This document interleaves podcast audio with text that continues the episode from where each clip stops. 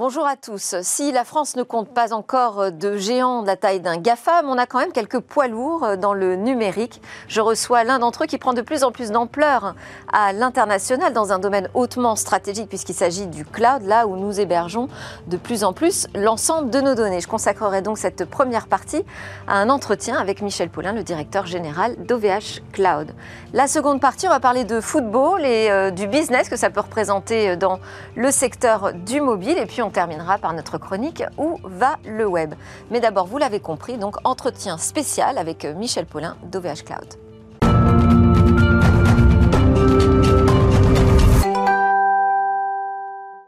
Alors c'est parti pour ce grand entretien avec Michel Paulin, le directeur général d'OVH Cloud. C'est notre pépite française dans le numérique qui prend de l'ampleur à l'international. Alors je disais, on n'a pas encore de GAFAM.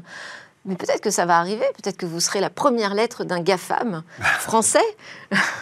peut-être, en tout cas, ce qu'on souhaite, c'est que euh, on puisse créer des champions européens euh, qui, dans le domaine de la tech, euh, soient capables eh bien d'innover et de proposer des solutions totalement innovantes à toute la planète. Là, ça fait un an qu'il y a eu l'introduction en bourse. Mmh. Qu'est-ce que ça a changé? Alors je pense que ça a changé euh, plusieurs choses. Techniquement, on a d'abord levé de l'argent. Ça nous a permis euh, de lever 350 millions d'euros, en plus de garantir un, prêt de 920 millions d'euros. Donc ça nous permet d'avoir aujourd'hui notre plan qui est financé sur les cinq prochaines années. Pourquoi faire? Alors, La deuxième chose que je veux dire, avant peut-être de dire pourquoi faire, c'est que ça nous a aussi donné euh, une forme de crédibilité et de visibilité à l'international. Euh, nous sommes présents dans euh, tous les quatre continents et euh, clairement aujourd'hui d'être coté, ça donne une visibilité et une crédibilité qui nous a permis de continuer à accélérer la croissance à l'international. Donc de toucher, de toucher des clients d'une dimension supérieure à ce que vous aviez avant? Oui, je pense qu'il y avait des questions de dimension de, taille de, de, clients, comme par exemple aux États-Unis ou au Canada. Je pense aussi même de marque, de visibilité en termes de marque. Euh, nous sommes sur le marché du B2B, mais néanmoins, la marque, c'est important. D'autant que nous, 50% de notre chiffre d'affaires, 48% pour être précis, euh, précis euh, notre chiffre d'affaires, c'est du e-commerce. Hein. On vend directement à travers des sites web. Et donc, c'est très important d'avoir une marque qui soit, qui soit capacité de rayonner. Et donc, oui, l'introduction en bourse nous a donné beaucoup de crédibilité sur le territoire asiatique, le territoire américain. Je donne juste quelques chiffres. Les États-Unis, désormais, c'est notre deuxième pays après la France. Ah Il nous a fait 80% de croissance l'année dernière. Donc euh, en Asie, on fait 45% de croissance. Pourtant, ça ne doit pas être le, continent le plus facile à séduire. Non, c'est un continent. c'est là où, aujourd'hui on a tous les grands du cloud quand même. Bien sûr, la compétition est très forte, c'est le plus gros marché mondial. Euh, mais on a, je pense, aujourd'hui une proposition de valeur qui intéresse ces, entreprises. Et en particulier autour, euh, bah, d'abord, un ratio prix-performance qui euh, devient un vrai sujet au niveau du cloud. Hein. Beaucoup de gens s'interrogent sur le coût du cloud, qui était un peu un, des arguments pour dire migrer vos, vos, systèmes vers le cloud, vous allez faire des économies. Et puis là, il commence à y avoir des systèmes dans lesquels c'est pas tout à fait le cas. Et puis deuxième, tout ce qui est la protection des données. Euh, on voit même aux États-Unis, c'est un débat qui est en train de monter de plus en plus. Euh, les débats qui entre TikTok et ce genre de choses, on pourra en discuter. Mais euh, donc c'est un sujet qui devient vraiment très très important. Nous, on touche pas aux données des clients. On n'est pas en compétition avec nos clients. Et ça, ça plaît à beaucoup de sociétés tech.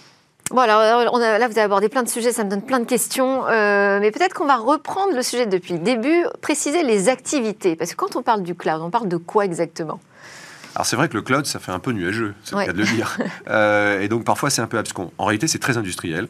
Et notre métier, c'est de fournir des infrastructures, donc des ordinateurs, et également des logiciels qui permettent aux directions informatiques, aux data scientists, aux gens qui manipulent ou gèrent des données, eh bien d'avoir tous les outils pour pouvoir euh, gérer ces données, les stocker, les échanger et également les traiter de manière efficace. C'est ça le, le, cloud. Et on le fait dans des... Et donc il y a plusieurs métiers ah, il y a beaucoup de métiers. Il y a, des métiers qui sont des métiers logiciels, il y a des métiers qui sont des, métiers hardware, et donc on fournit ces services-là. La valeur du cloud, c'est que vous le faites à la demande. C'est-à-dire que vous n'achetez pas les infrastructures, vous louez des infrastructures. Et donc, euh, en fonction de vos besoins, vous allez utiliser ces services à la demande dans des systèmes de tarification qui peuvent être à, l'heure ou à la minute. Donc, on est vraiment sur un, un, sujet qui est à la demande. Donc, c'est un outil qui est très flexible. En revanche, c'est très vaste maintenant. Il faut voir que nous, avons 80 services, par exemple. Mais alors, quand vous dites euh, on ne touche pas aux, données des clients, euh, donc les clients, quand même, vous confient euh, l'hébergement de, de, leurs données de la même façon qu'ils vont les confier à un Amazon euh, Web Service ou à un Google Cloud. Oui, mais Personne en revanche, ne touche aux données des clients, mais pas, vous en êtes un petit peu euh, Nous, le, on garant sur la protection. Oui, alors, ce, ce qui veut dire, c'est qu'il y a tous des débats pour savoir est-ce que vous avez le droit d'utiliser les données pour pouvoir les valoriser Est-ce que vous avez le droit d'utiliser les données pour améliorer vos services Est-ce que vous avez le droit d'utiliser des données pour éventuellement même les vendre Ouais, il y a une- euh, Ça, c'est peu- contractuel. Euh, oui, justement, mais par défaut, il y a certains acteurs qui aujourd'hui euh, font euh, ce type de pratique. Nous, on ne fait pas ça. Et en plus, on n'est pas en compétition avec nos clients. C'est-à-dire qu'aujourd'hui, nous ne faisons pas de gaming, nous ne faisons pas de streaming, on ne fait pas de e-commerce. Euh, donc aujourd'hui, euh, nous sommes un acteur qui, vis-à-vis de ces acteurs-là, est totalement neutre. On est en complément, on les aide à se développer.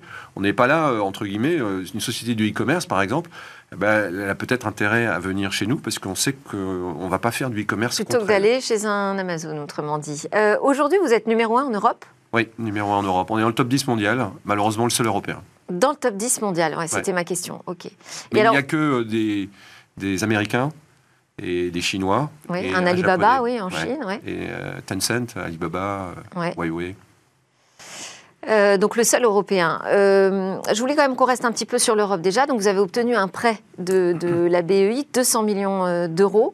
Donc je reviens à ma première question. Alors pourquoi faire donc tout, tout ça? Alors d'abord, on est très heureux d'avoir eu ce prêt, parce que pour nous, c'est le gage comme quoi, d'abord, le projet de VH Cloud fait sens, et qu'il fait sens économiquement. Deuxièmement, la BU finance, c'est le maximum qu'elle peut financer, hein, 200 millions, c'est le maximum du prêt. Elle Donc finance des de infrastructures en Europe. Ouais. Et donc, euh, l'ambition de ce prêt, c'est de continuer à développer des data centers, des infrastructures en Europe. On a un plan aujourd'hui au niveau mondial de 15 nouveaux data centers dans les deux prochaines années. Aujourd'hui, on en a 33. Et donc, on va, vous voyez, on va augmenter fortement notre présence par des nouveaux data centers. Et puis après, la deuxième chose, vous l'avez un peu évoqué aussi sur l'introduction en bourse, ça nous donne une poche, euh, puisqu'on avait levé 920 millions d'euros de capacité de dette pour faire justement de planification, bah, ça nous donne des opportunités éventuellement d'acquisition. On pense qu'en plus, c'est le bon moment en ce moment en fonction de, ce qui est en train de se passer. Euh, donc l'idée c'est de travailler cette autonomie stratégique de l'Europe. Si, si la BOI vous fait confiance, c'est aussi parce que vous pouvez être un acteur clé hein, dans cette autonomie euh, stratégique. Mais comment on fait véritablement pour se mesurer à des géants comme, euh, comme, comme les GAFAM, les géants américains dans, dans le cloud? Qu'est-ce qu'est-ce qui nous manque aujourd'hui en Europe? C'est pas une, une question d'acquisition, de croissance externe. Hmm. Il y a aussi Non. un point technologique quand même. Alors moi, je pense qu'il y a plusieurs facteurs. Le premier facteur quand même, et c'est un facteur clé, c'est de dire qu'il faut d'abord faire des bons produits et il faut d'abord être innovant. Oui. Et donc l'innovation, c'est au cœur de tout le succès, quelles que soient les géographies. Après, si vous regardez ce qui se passe en Corée, ce qui se passe en- à Taïwan, ce qui se passe aux États-Unis ou ce qui se passe en Chine, c'est pas par hasard qu'il y a des champions. C'est pas euh, parce qu'ils ont un meilleur marketing que nous. Tout ça, c'est pas vrai. C'est comme si on disait aujourd'hui que les, Français dans le luxe n'avaient pas de bon marketing. C'est pas vrai. Aujourd'hui, ils sont égal- également excessivement aidés par un certain nombre de facteurs. Le premier facteur, c'est une, une régulation et la commande publique extrêmement forte. Tous ces acteurs-là sont massivement aidés par une stratégie publique d'achat, mais également de régulation et parfois d'investissement. Le deuxième, c'est des financements. Euh, on sait que les États-Unis ont une capacité de financement pour aider les entreprises en introduction en bourse, en venture, en scale-up, pour pouvoir les aider à avoir un capital qui est le troisième, et j'aurais peut-être dû commencer par ça, les talents et l'innovation. Oui. Euh, aujourd'hui, euh, il faut investir dans les universités, il faut investir aujourd'hui euh, dans les doctorants, il faut investir dans les maths, il faut investir dans les... Parce que, quoi qu'on en dise, innovation, c'est d'abord un jeu intellectuel, c'est d'abord des talents. Et aujourd'hui, on on n'a désespérément pas suffisamment d'ingénieurs aujourd'hui en Europe. Et puis en plus, il faut savoir, quand on trouve des bonnes compétences, euh, ces talents, il faut savoir les rémunérer à la juste euh, valeur. Ouais. Euh, et aujourd'hui, le marché, il est un peu euh, dumpé par, par les Américains, les Chinois, qui proposent des salaires mirobolants. Donc il faut être Ah, capable de suivre il y a aussi. une hein. compétition très forte sur les talents et donc il faut être compétitif sur les talents. Euh, et, et on essaye nous de, de- de fournir des, des- comment dire des rémunérations, mais également des, des systèmes à long terme. Et l'introduction en bourse nous a permis justement d'associer l'ensemble des salariés. On est très très fiers nous d'avoir 98% des salariés qui ont souscrit au moment de l'augmentation de capital euh, chez OVH Cloud. Donc ça veut dire qu'il y a- il y, a vraiment un attachement euh, qui est important au projet. Et pour nous, c'est capital. Donc oui, ce- cet enjeu de, de, de talent, mais il faut les former aussi. hein. Il faut les rémunérer, il faut les former. Donc euh, aujourd'hui, il manque euh, malheureusement euh, dans les universités. Il faut investir dans les universités. Il faut euh, être capable d'investir dans, tout le processus d'université. J'avais souvent dit que nous, on ne cherche pas des, comment dire, des, subventions. Je pense que les subventions, c'est vrai. On cherche de la commande publique. Ça, c'est ce qui est le vrai driver d'un vrai business.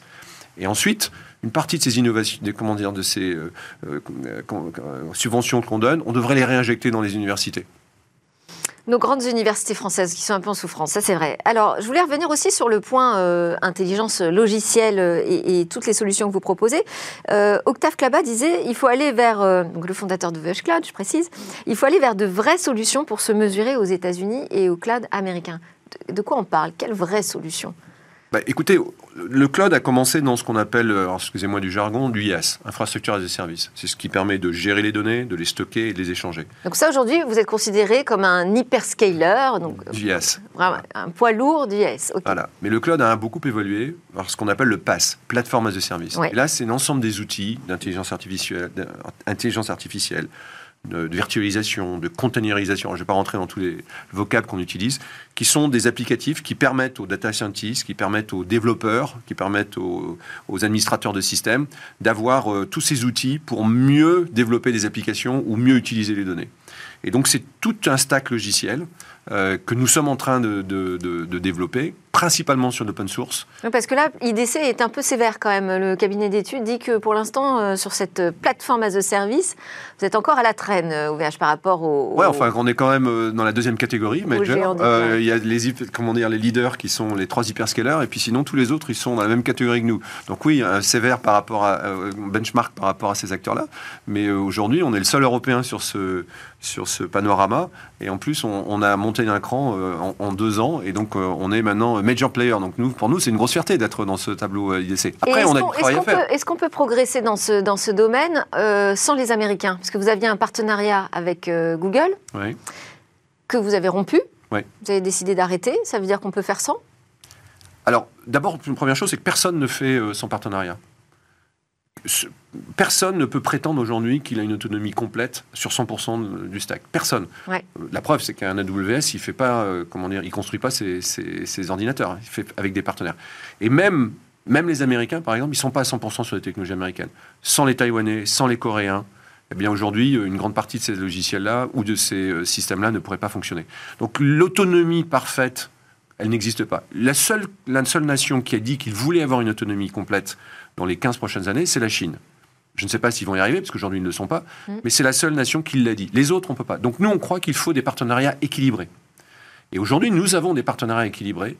Et quand on dit équilibré, c'est-à-dire que c'est... Et là, c'était plus équilibré. Mais surtout, c'est qu'il y avait un, sujet de fond, c'est que nous, nous voulons que nos systèmes garantissent la protection des données dans ce qu'on appelle, alors c'est un tout petit peu technique, le mode déconnecté. C'est-à-dire que vous garantissez qu'il n'y ait pas d'échange de données que vous ne maîtrisez pas faut savoir que le cloud, hein, euh, il y a des échanges de données en permanence qui se font. Nous, on n'a pas ces modèles-là. Et donc, quand on fait un accord avec VMware, qui est un de nos grands partenaires, c'est dans un modèle déconnecté. Et nous avons d'ailleurs eu la certification Secure Cloud, qui est le plus haut niveau de certification euh, français en termes de sécurité. Bah, Google a fait d'autres accords et il nous a annoncé qu'à terme, il ne garantissait pas la déconnexion. C'est contraire à notre mode de fonctionnement. Là, on devient plus équilibré. On devient totalement dépendant de technologies qui sont des technologies qui ne sont plus des technologies qui respectent le fondement de nos valeurs, qui sont la protection des données de l'ensemble de nos clients. Et alors, vous allez chercher un autre partenaire pour le remplacer? Euh, Ou c'est des négociations qui sont en cours et... On a d'autres partenaires déjà. Euh, et après, ce qu'on fait, c'est qu'on travaille... Aujourd'hui, hein, l'ensemble du développement qu'on fait, il est, on le fait avec trois moyens. Le premier moyen, c'est nos développements. On a 900 développeurs aujourd'hui de logiciels chez OVH Cloud et ils continuent à développer. Et comme l'a dit Octave, on va aller de plus en plus vers l'open source pour même donner la disposition de tout ce que nous développons à tout le monde en mode open source. Et donc là, on a aujourd'hui dans l'intelligence artificielle, dans le stockage, dans le domaine de la virtualisation, autour de la containerisation, énormément de développement en propre. Le deuxième, on a des partenariats. Euh, je peux en citer, hein. VMware, je l'ai cité, MongoDB, euh, comment dire, euh, des gens comme comment dire, Ivan, qui sont des gens qui travaillent aujourd'hui sur les bases de données. Donc, on a vraiment aujourd'hui des capacités d'intégrer. Et le troisième, c'est des acquisitions pour nous aider à accélérer la, roadmap. Et donc, on a fait quatre acquisitions ces deux dernières années.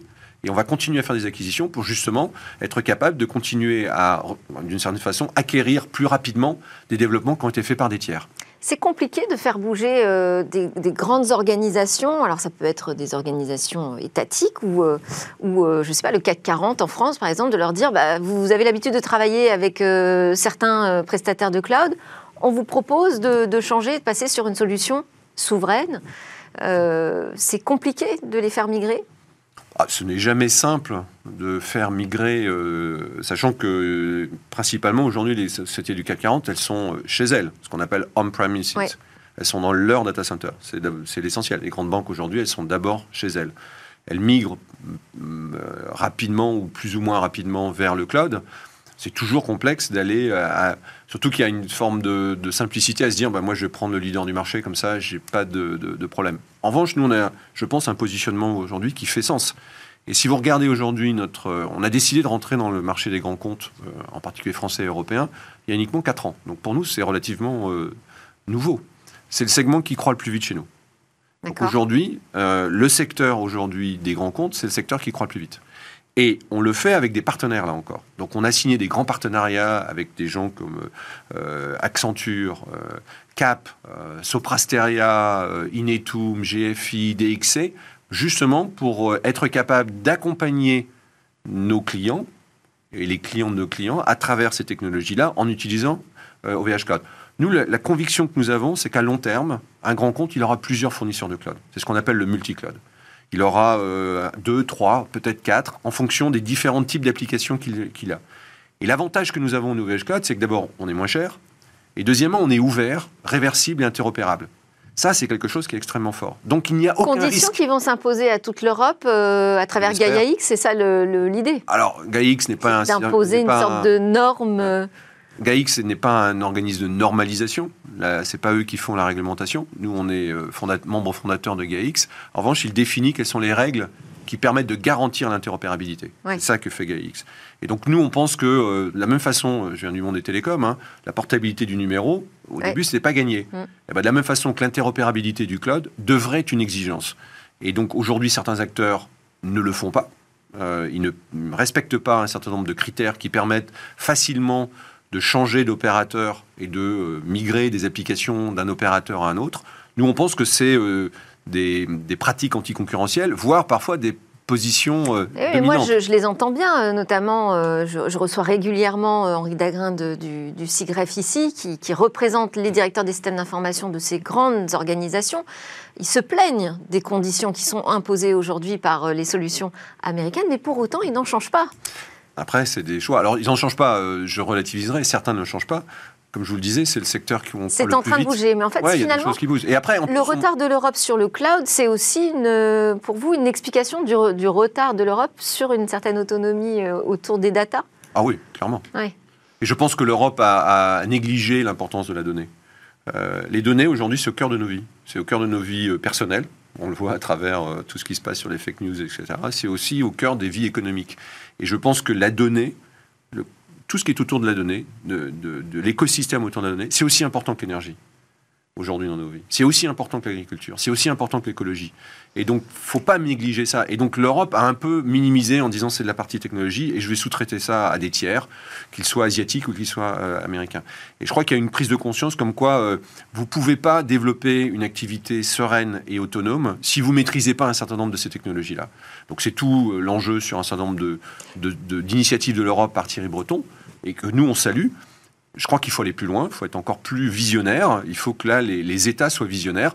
C'est très intéressant de voir qu'une des dernières visites du euh, président américain Biden en, comment dire, en Europe, suite à la guerre euh, en Ukraine, il y a une sorte de, trade-off entre je vous donne du pétrole et du gaz, mais vous me donnez des données. Absolument. Donc on voit bien qu'ils ont une vision stratégique mm. aujourd'hui de la notion de données. Les discussions qui y a en ce moment euh, en géopolitique entre les États-Unis, les discussions, plus les affrontements entre les États-Unis et la Chine autour de TikTok, montre l'importance qui est perçue aujourd'hui par les gouvernements aujourd'hui. Nous devons faire la même analyse. Maintenant, surtout, une fois que l'analyse est faite, il faut y aller. Alors justement, pour être un peu plus précis, c'est-à-dire que euh, devant la montée de cette question de la souveraineté, de l'autonomie euh, euh, numérique, enfin des velléités d'autonomie numérique de l'Europe, les Américains, ils ont trouvé une réponse en fait. les, les, GAFAM dans le cloud, ils disent, bah, nous, en fait, on, on vient comme un prestataire technologique, on vous apporte le meilleur des technologies mais tout reste chez vous, tout est chiffré, vous avez les clés, nous, on n'en fera rien de vos données puisqu'on n'y a pas accès. Ah, moi, je vais juste répondre. En tout cas, euh, semble-t-il, c'est ce que certains acteurs répondent pour dire c'est la solution. Semble-t-il, le gouvernement américain dit que ça suffit pas. Hein. C'est-à-dire C'est très intéressant. Quand, euh, il faut savoir que TikTok. Dans l'autre sens. Bah, voilà, dans l'autre sens. Quand ça les concerne, TikTok est hébergé aux États-Unis et ça ne suffit pas. Donc je pense que là, il faut être un tout petit peu plus. C'est pas parce qu'il y a de l'encryption qu'aujourd'hui vous n'avez pas accès aux données. On sait très très bien que l'encryption, ça peut se casser. Alors après, il y a plein de mécanismes très sophistiqués qui vont faire que ça va être plus ou moins long. Mais le niveau de risque est très faible, vont me répondre certains. Euh, le niveau de risque est très faible. Aujourd'hui, c'est pas uniquement une question de risque. Dans ce cas-là, vous ne prenez jamais d'assurance. Et donc, euh, donc aujourd'hui, quelles sont les données sensibles? Est-ce que vous voulez que les données aujourd'hui de santé des Français soient accessibles dans certaines conditions par n'importe qui? Voilà, c'est la question. Et qu'est-ce qu'ils en font?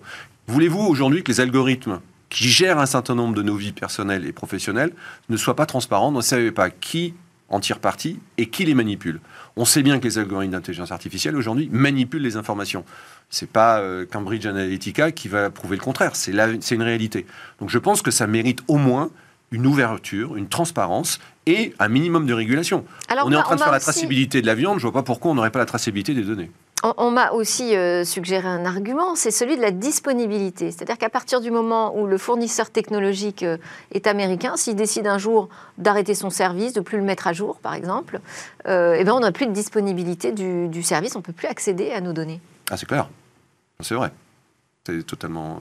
bien sûr. Si aujourd'hui, pour des questions.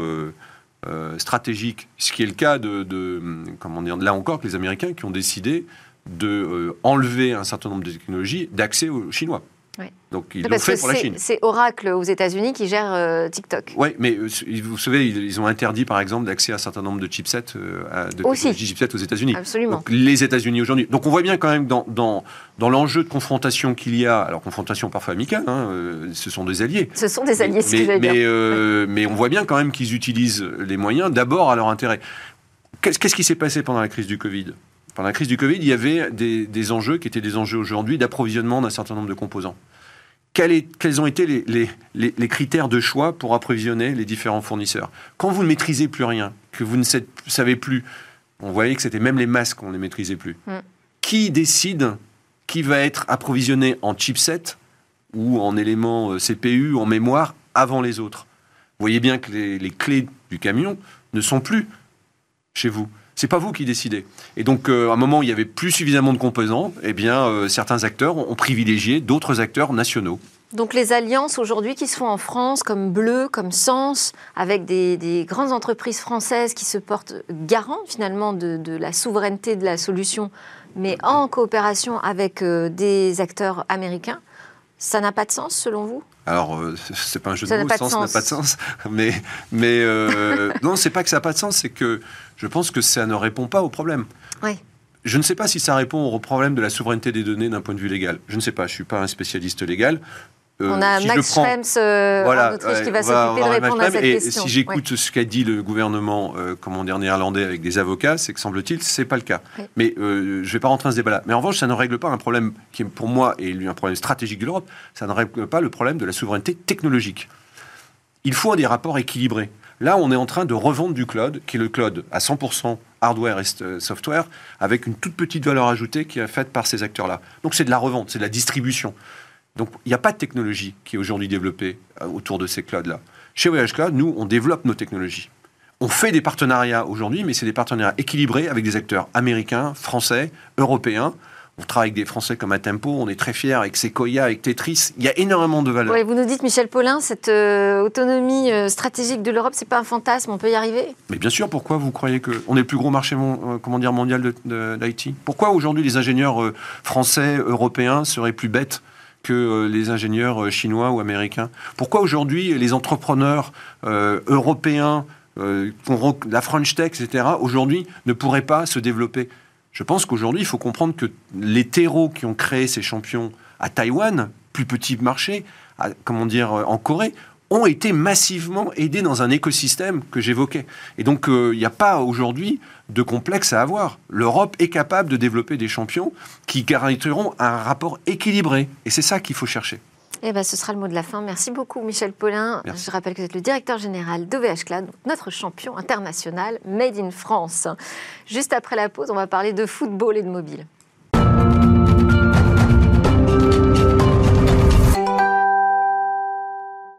Deuxième partie de Smart Tech qui démarre votre émission sur le numérique et l'innovation.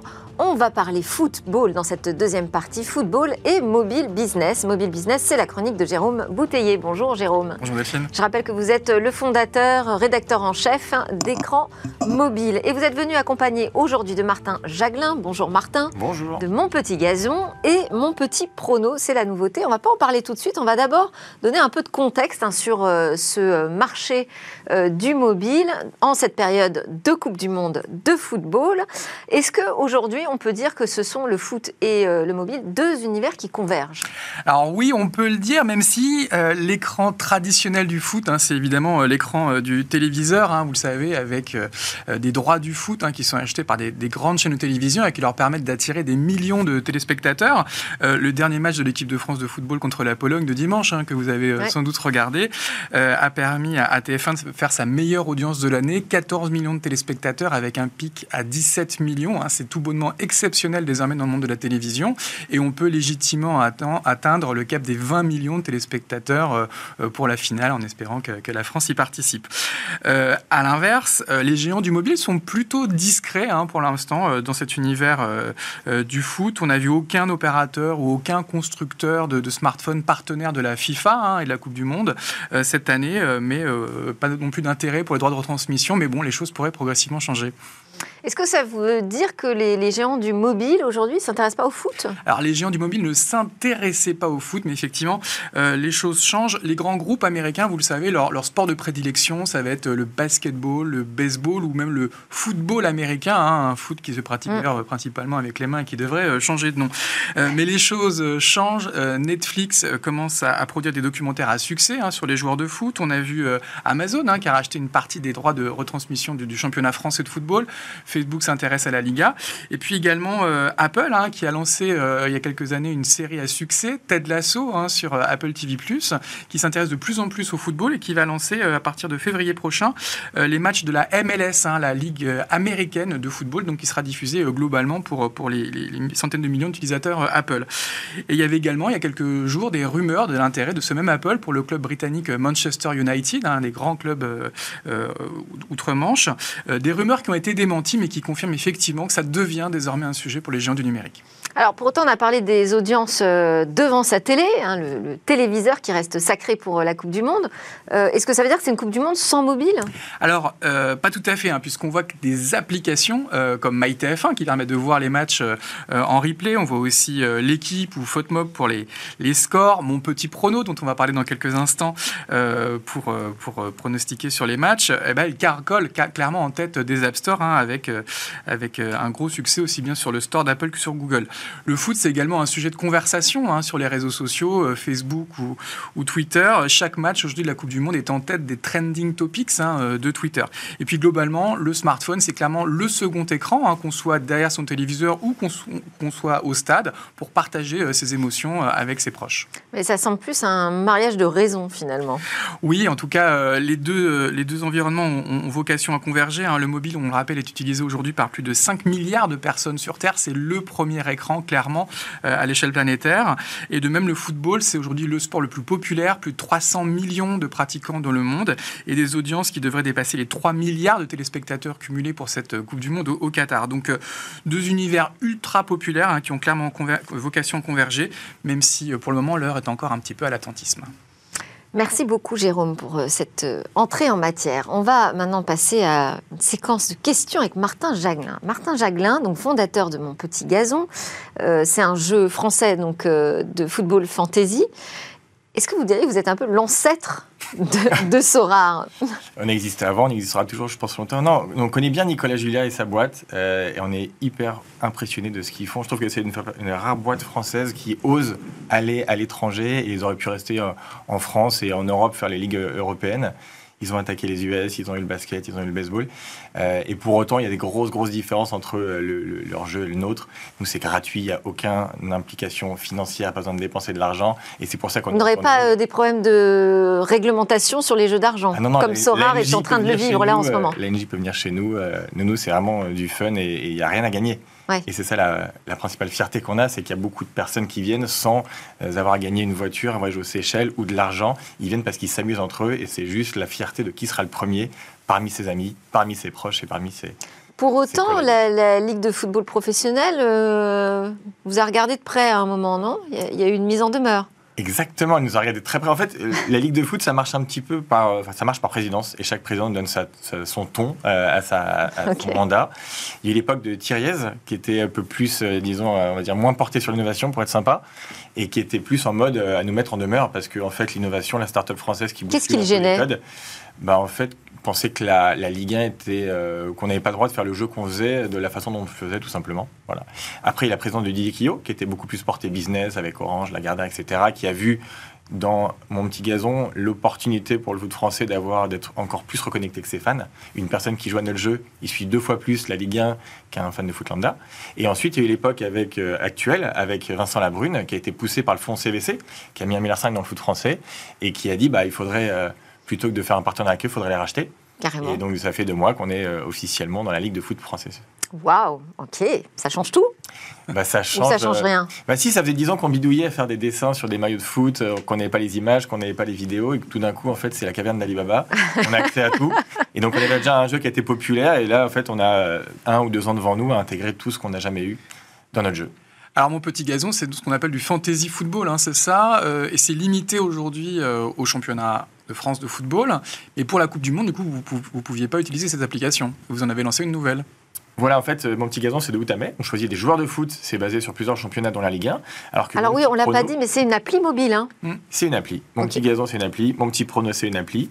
Et en fait, effectivement, nous, généralement, de euh, juin à août, on n'a plus rien à faire. Donc, on avait inventé ce jeu Mon petit prono euh, pour nous occuper à chaque fois qu'il y a l'Euro ou la Coupe du Monde, une fois tous les deux ans.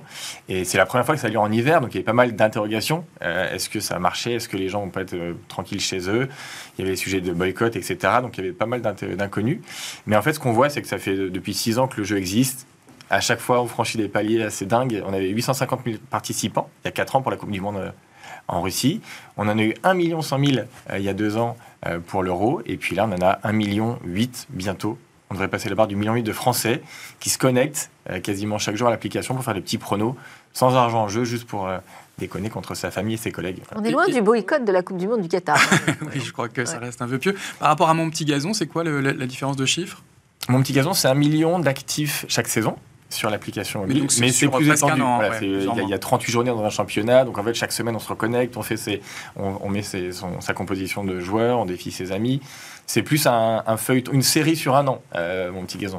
Alors Donc, que mon petit c'est très très mois. concentré voilà, sur les, les 4 semaines, hein, je crois, de cette Coupe du Monde. Comment vous, êtes réussi- vous avez réussi à atteindre un tel chiffre? C'est quoi les, les bonnes méthodes aujourd'hui pour générer, pour être en tête des App Store Euh, la bonne méthode, bah, déjà, c'est un jeu euh, qui est ultra simple. Euh, C'est-à-dire qu'on télécharge, on met juste deux chiffres pour savoir entre, le, le Portugais et la Suisse qui va gagner. Et après, en fait, on a un résultat en temps réel qui va être mis à jour selon le pronostic que vous avez fait.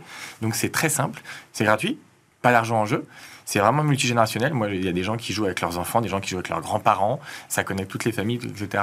Et puis, en fait, il y a une espèce d'addiction positive, parce qu'il n'y a pas d'argent en jeu, mais une addiction positive où dès qu'il y a un match qui se déroule euh, à, la télé, en fait, on va avoir envie d'avoir le résultat, même si on n'en a rien à faire de cette équipe.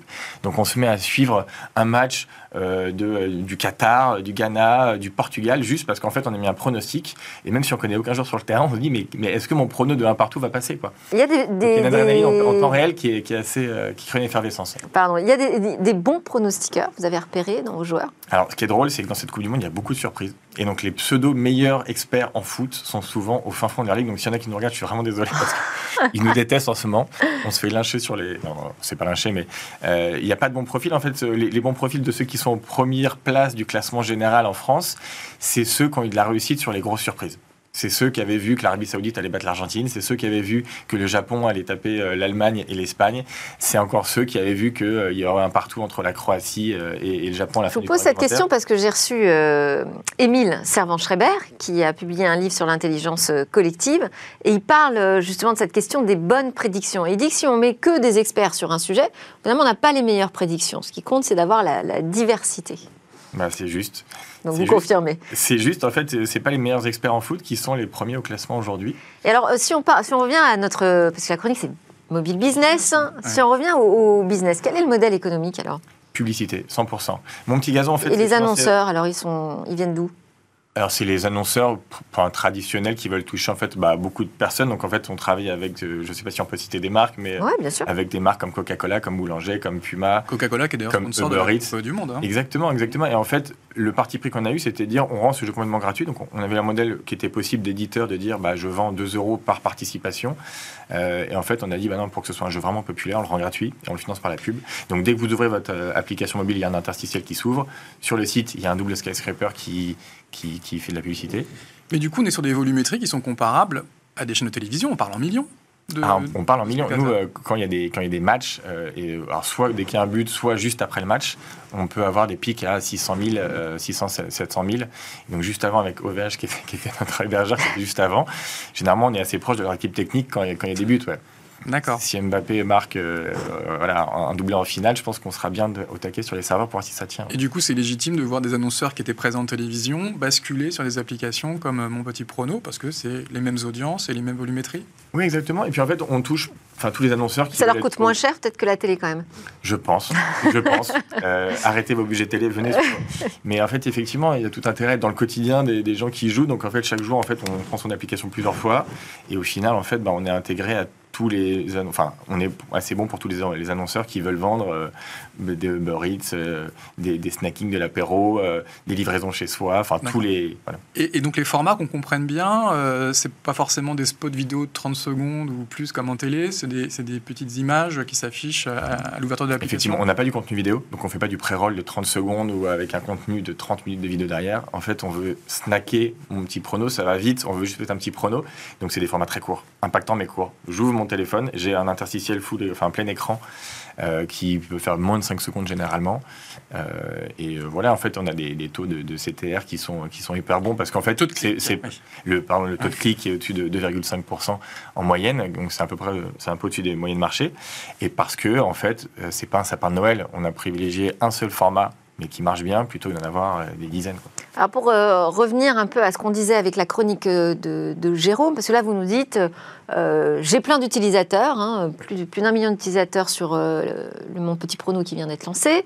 Euh, vous avez plein d'annonceurs qui sont le même type d'annonceurs qu'on peut retrouver sur des grandes chaînes de télé, des revenus, tout ça. Bon, la Ligue de football, ok, vous a repéré, très bien, elle vous a racheté, mais est-ce que les GAFAM sont en embuscade? Parce que quand il y a des beaux marchés comme ça, ça laisse pas insensible les géants du numérique, a priori.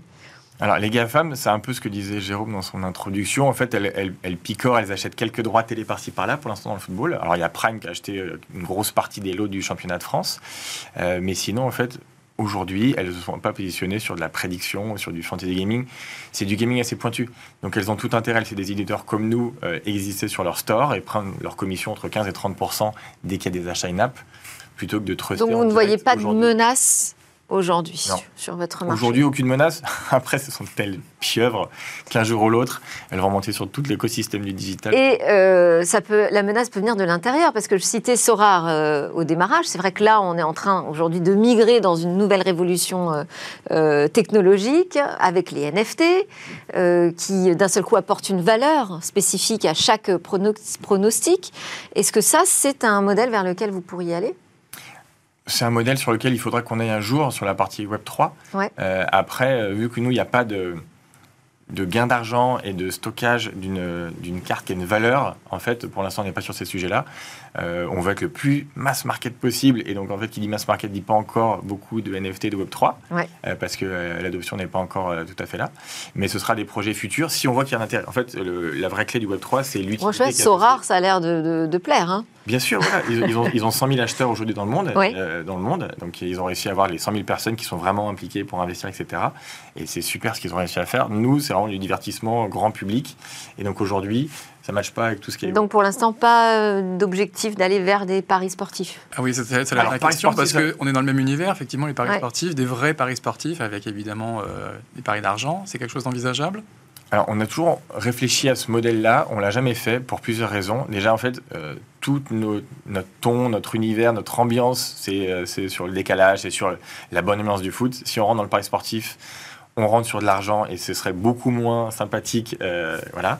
Et puis après, c'est très très régulé, c'est audité, euh, c'est surveillé. Ok. Donc c'est pas du tout le, le projet à date. Merci beaucoup Martin Jaglin de Mon Petit Gazon, Mon Petit Prono et Jérôme Bouteiller d'Écran Mobile pour vos éclairages sur le foot et le mobile. À suivre notre chronique Où va le web. On termine euh, par un regard sur les métavers avec euh, une initiative française qui nous dit il faut quand même qu'on mette nos billes un peu dans ce futur euh, d'Internet, notamment pour valoriser notre patrimoine. Les Français ne sont pas en reste lorsqu'on parle de métavers. Mira, c'est le projet de Gaspard Giroud, entrepreneur lyonnais, architecte de formation qui s'est spécialisé dans la réalité virtuelle depuis six ans. Lui et son équipe développent un métavers made in France, bien avant l'annonce faite par Mark Zuckerberg et son projet Meta. Alors pourquoi Mira? Le terme est issu de l'esprit de Neil Stephenson, un auteur américain de science-fiction, qu'il avait conceptualisé en 1992 dans son livre Le samouraï virtuel. Mais alors, à quoi ressemble cet univers? Eh bien, on pourrait parler de métavers du patrimoine. Il a réussi à modéliser la ville de New York et la capitale française de manière, vous le voyez, très réaliste. Je vous en parle d'ailleurs car il l'a présenté il y a quelques jours à peine lors d'un événement à la Tour Eiffel. Mira propose en fait la découverte de Paris, de ses monuments et de ses musées. Et Mira imagine cette démonstration avec et pour ces institutions. Objectif leur permettre de vendre des billets pour cette expérience virtuelle. En fait, les marques sont la pierre angulaire de la stratégie de Mira. Elles peuvent venir se créer un showroom, un événement virtuel ou même une session de formation pour leurs collaborateurs. Ça, c'est l'ambition, mais il y a aussi l'âme de Mira. Vous l'avez bien compris, euh, contrairement à d'autres métavers qui créent carrément un nouveau monde avec leur propre géographie et culture, Gaspard Giroud a fait le choix d'ancrer le projet dans la réalité. On construit tout simplement un jumeau numérique de notre monde. C'est de cette manière que l'utilisateur euh, a immédiatement le sentiment d'être présent dans un lieu où il peut se repérer. Cela a plus d'autorité sur nos sens que de voir quelque chose de complètement abstrait. Et puis, pour Mira, le respect du patrimoine français est une priorité. Le fondateur prévient, si les dirigeants français ne prennent pas l'initiative de lancer un métavers français, nous verrons nos monuments historiques tels que la Tour Eiffel et notre patrimoine culturel sur des univers virtuels développés par les Américains. Alors, je ne sais pas si le métavers vous inspire, mais euh, on va peut-être terminer par euh, nos pronostics pour cette Coupe du Monde. C'est un peu votre sujet, Ouais. avec mon petit prono. Vous Moi, sur mon petit prono, j'ai pronostiqué le Portugal. Ouais. Pour quelle raison. Bah, En fait, euh, si c'est la France qui gagne, je serais ravi. Et si c'est le Portugal, j'aurai des points. Donc en fait, j'ai gagné. j'ai- J'ai bon partout. Jérôme Eh ben, le grand gagnant, ce sera mon petit prono hein, de cette Coupe du Monde. Et la France, évidemment.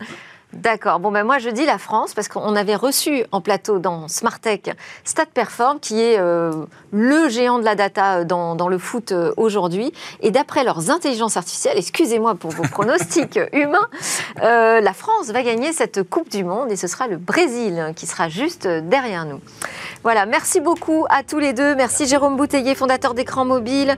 Merci Martin Jaglin, fondateur de Mon Petit Gazon, Mon Petit Prono. Et merci aussi à Michel Paulin qui a joué le jeu du grand entretien aujourd'hui, le directeur général d'OVH Cloud. C'était Smartech. On se retrouve demain pour le grand débrief de l'ActuTech.